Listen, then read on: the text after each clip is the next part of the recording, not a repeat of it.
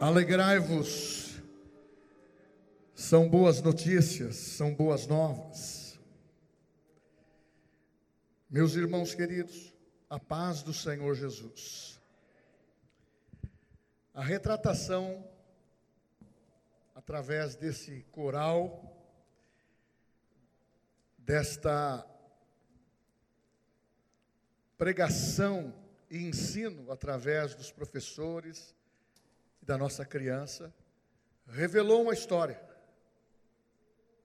É essa história que nós estamos inseridos.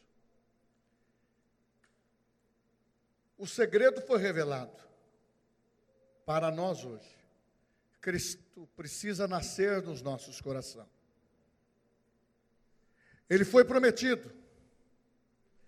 Isaías capítulo 9, versículo 6. Um menino nos nasceu um filho se nos deu, o seu nome será maravilhoso. Conselheiro, Deus forte, Pai da eternidade e príncipe, na, e príncipe da paz. A promessa se cumpriu, ele nasceu.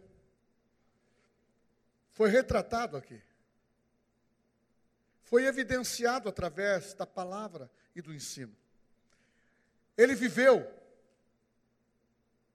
mas também estava determinado que a sua morte seria a nossa vitória. O nascimento de uma nova dispensação. Através da sua ressurreição no terceiro dia, novo dia nasceu, e diz a Bíblia, nasceu o sol da justiça, para que todos pudessem ser representados. Agora eu peço para que vocês se assentem. Filipenses capítulo 2, versículo 9 diz: Pelo que Deus, ou melhor, pelo que também Deus o exaltou sobremaneira, e lhe deu um nome acima de todo nome, para que o nome de Jesus se dobre e todo joelho nos céus, na terra e debaixo da terra, e toda língua confesse que Jesus Cristo é o Senhor, para a glória de Deus. Queridos, mesmo que de uma maneira bem sucinta, eu quero fazer três perguntas e vamos respondê-la pela palavra. Como Deus vê este mundo em Jesus? Como que ele vê? As crianças afirmaram, juntamente com os professores, que houve a criação, Adão e Eva, pecaram, e há uma palavra na Bíblia que diz que não há, não há nenhum justo sequer, porque todos estavam no pecado, por causa do pecado de Adão. Mas como que Jesus é visto por Deus na eternidade? O príncipe da paz, o conselheiro, Deus forte, e o governo estaria sobre os seus ombros. Agora, como que isto se comprovou, foi no dia do nascimento. Mas antes o anjo disse para Maria: Conceberás e darás à luz a um filho, que está em Lucas 1, 31 e 32, e afirma assim: Olha, o nome dessa criança será chamado Jesus.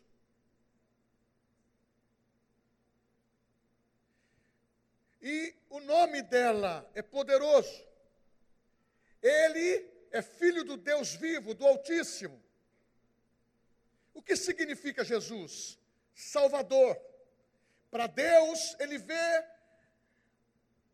o maior marco da criação, quando o Verbo se fez carne e passou a habitar entre nós, cheio de graça e de verdade.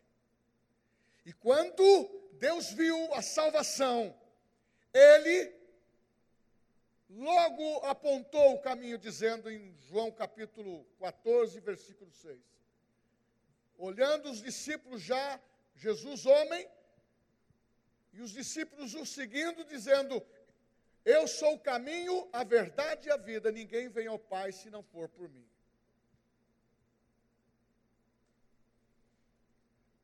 Qual a maneira que a humanidade vê Jesus? No tempo de Jesus, houve a pergunta que ecoa até o dia de hoje, que está no capítulo 16 de Mateus. Aonde Jesus pergunta para os seus discípulos: o que, que eles pensam sobre mim? O que eles acham que eu, quem eu sou? Qual é o pensamento dos fariseus, das autoridades religiosas? Os representantes que estão aí falando e que estão me acompanhando, alguns arrazoando nos seus corações e dizendo que o que eu estou portando não é verdade. Mas aquilo estava impressionando porque alguns dias atrás a filha daquela mulher cananeia foi liberta de problemas de opressões, de perturbações. E aquilo incomodou. Então Jesus perguntou para os discípulos: o que, que eles pensam? É o que também hoje está ecoando nos dias de hoje. A resposta daqueles dias foi esta: Jesus, uns pensam que você é o Elias que voltou, outros pensam que você é um dos profetas. Outros pensam, outros pensam e começam a dizer o que realmente eles pensavam sobre Jesus para aquele tempo. E hoje, o que nós pensamos? O que, que a humanidade pensa? Olha, a Bíblia fala que o mundo jaz no maligno. A humanidade está vivendo um sistema que hoje, principalmente hoje, espiritual, político, religioso, aonde se coloca tudo no mesmo balaio, como se fosse um ecumenismo. Falam tudo e muitas vezes não falam a verdadeira verdade. Porque Jesus disse: Eu sou o caminho, a verdade e a vida. Então, guarde isso no seu coração. Não todos os caminhos levam a Deus. É o único caminho que leva a Deus. É que Jesus, o Salvador. E o sistema está corrompido. E a, hoje a humanidade de hoje não estão se apercebendo o que está contando, o que está acontecendo, da maneira que estão contando.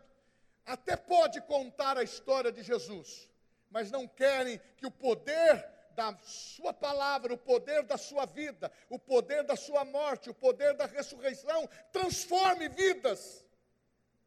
Era o sistema religioso da época. E assim passou dois mil anos, estão com os mesmos pensamentos.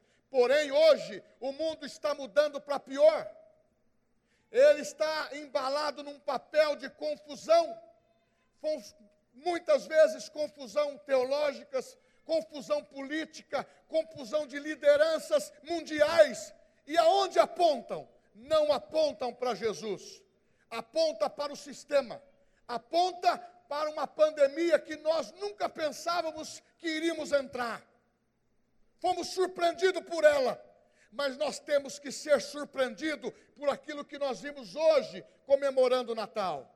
É alegria, são boas novas. Estas boas novas ecoam até hoje e ela tem que continuar transformando a nossa vida, porque eu vi as nossas crianças aqui sendo transformadas, porque tem a palavra. Por que não sabermos que hoje o que você sonhou não ver, você está vendo? O mundo em crise, o homem no pecado cada vez mais vivendo os seus próprios interesses. Mas ainda há um pano que se fala de religião, mas não é isso que eu quero evidenciar. Eu quero evidenciar o nascimento, a vida de um homem vitorioso, como diz o professor a professora dizendo, foi o, o unigênito, mas quando ele ressuscitou, ele ressuscitou como primogênito da criação para sermos uma família. E isto o mundo não quer pregar. Qual a outra pergunta que ecoa? Quem é Jesus para nós? Você que ouviu hoje esta palavra. Quem é Jesus para nós? Ah, ele é o conselheiro. Ele é o príncipe da paz. Ele é o salvador. Ele é o Rei dos Reis, Ele é o Senhor da história.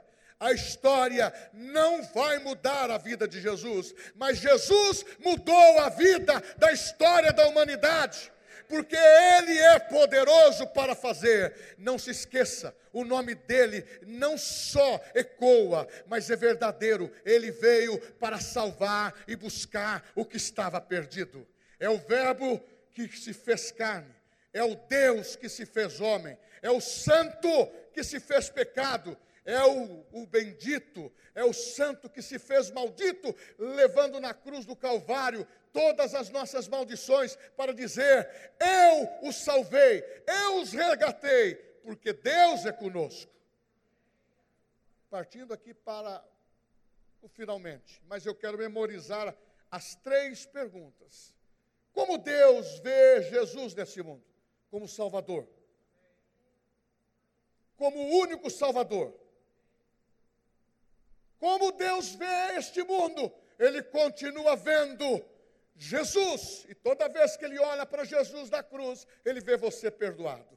Toda vez que Ele olha para Jesus ressuscitado, Ele vê você salvo e pronto para viver uma vida de vitória. A segunda pergunta: qual a maneira que a humanidade vê? Para nós, igreja, para você que está aqui sendo atraído pelo seu filho, pelo seu neto, pela sua família, pela a identidade dessa igreja, que é a família no lar, para que você saiba que Cristo veio. Você viu como que está impregnado no coração dessas crianças o que é para eles hoje Jesus do atual estágio, mas a humanidade está perdida. Nós não vamos se perder com ela. A humanidade fala-se que não tem solução, mas dentro da palavra diz que a solução é Jesus, que a vontade de Deus é salvar cada homem, cada mulher e salvar a família. E a última pergunta: quem é Jesus para nós? É o Deus que deixou toda a sua glória.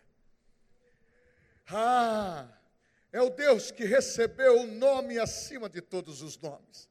Aqui ele esteve como homem, e sofreu como homem, mas quando ele foi por Pai, Deus, o Filho, recebeu um nome que está acima de todo nome, que todo joelho vai se dobrar. E eu pergunto, ele tem a palavra final das nossas incertezas, das nossas dores, dos sofrimentos. Ele diz: Vinde a mim, todo vós que estáis cansados e sobrecarregados, e eu vos aliviarei. Ah, eu quero te dizer, que o poder do nome de Jesus, Salvador, tudo que Jesus foi, o seu nome é hoje. Tudo que Jesus foi, tudo que Jesus realizou, ele é hoje na vida daquele que deixou a sua glória. Veio, pregou a palavra, porque amou a você e a mim e amou toda a humanidade. E também ele mandou o Espírito Santo para habitar conosco é o que foi falado aqui no cântico, Emanuel. Deus conosco. Ah, meu irmão, eu termino dizendo aqui: ninguém continua sendo o mesmo quando se encontra com Jesus. Hoje eu me encontro com você num culto. Eu falo para você que esta, esse cenário me emociona.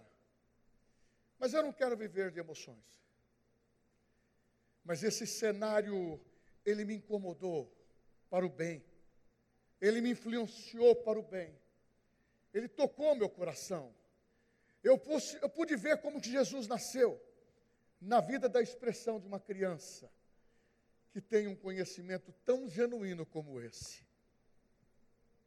Você que é pai, você que é avô, avó, você que é família, que ainda não tem Jesus como Salvador pessoal. Não dá para ser o mesmo quando você se encontra com Jesus. Ah, mas como que eu posso falar, pastor, que eu estou vendo Jesus? Irmãos, eu vi Jesus nessas crianças. Eu vi Jesus nos tios. Eu vi Jesus nesse coral angelical. Eu vi Jesus quando você brilhou vendo a tua oportunidade. E quando ouvires a voz de Deus, a voz de Jesus, o qual você nunca mais será o mesmo, não perca a oportunidade e nem tão grande salvação. Fique em pé comigo agora. Eu quero que você feche seus olhos. Ah, é uma manhã de festa. Alegrai-vos, boas novas. Ah, eu posso dizer obrigado, Senhor, porque chegou vida para nós nesses últimos dias. O mundo em crise precisa de uma igreja em paz. O mundo em crise precisa destas boas novas para resgatar e salvar o que estava perdido. Obrigado, Jesus, porque naquele dia, as pessoas que estão ouvindo essa palavra estão personalizando a palavra de Jesus, e é esta: Filho meu, filha minha, quando ouvirdes a minha voz, não endureçais o seu coração. Não tenha vergonha. Não tenha receio, porque o verdadeiro amor de Cristo lança fora todo medo. Nessa manhã é o dia do Senhor Jesus escrever o seu nome no livro da vida. Enquanto o mundo vai se perdendo, você vai se salvando. Ele chegou chegando, como diz a criança. Ele chegou com tudo, é para mudar a nossa vida. E nessa manhã, Jesus está aqui. O Espírito Santo está aqui. Se você está aqui, e se você ainda não confessou Jesus como seu Salvador pessoal, dizendo: Olha, valeu, entendi que não é uma história, valeu, entendi que a palavra muda, é minha oportunidade e eu quero receber Jesus como Salvador, eu não quero ser um religioso, eu quero ter Cristo na minha vida e meu nome escrito no livro da vida eu quero levantar minha mão e eu quero aceitar essa Jesus como meu Salvador. Se você está aqui nessa manhã e ainda não recebeu Jesus como Salvador pessoal e quer recebê-lo, levante uma das suas mãos, eu quero orar por você. Tem alguém que quer receber Jesus como Salvador pessoal, que ainda não fez, está aqui pela primeira vez, não vou te expor. Eu quero que você saiba que é a tua oportunidade de ser salvo ou salvo. Levante uma das suas mãos, eu quero orar por você. Tem alguém? Ou todos são crentes? Ou, se é crente e tem certeza, bate palma. Seja louvado. Seja louvado o nome do Senhor, porque a Ele toda glória, todo louvor. Você que está nos visitando nessa manhã, eu quero dizer que você é muito especial para nós. Você está recebendo Jesus? Uh, aleluia. Seja Deus louvado. Pai, nessa manhã, ao chegar, no nome de Jesus, eu abracei esse filho. E eu disse: Ele é meu irmão. E eu disse a ele: Paz do Senhor, meu irmão. E esta palavra ela transformou a minha vida e transformou a vida dele.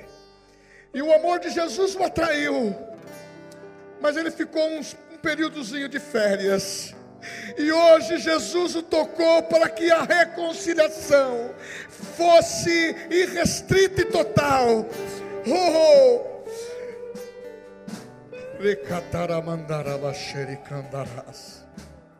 O Senhor não despreza um coração contrito. O Senhor não despreza um coração arrependido.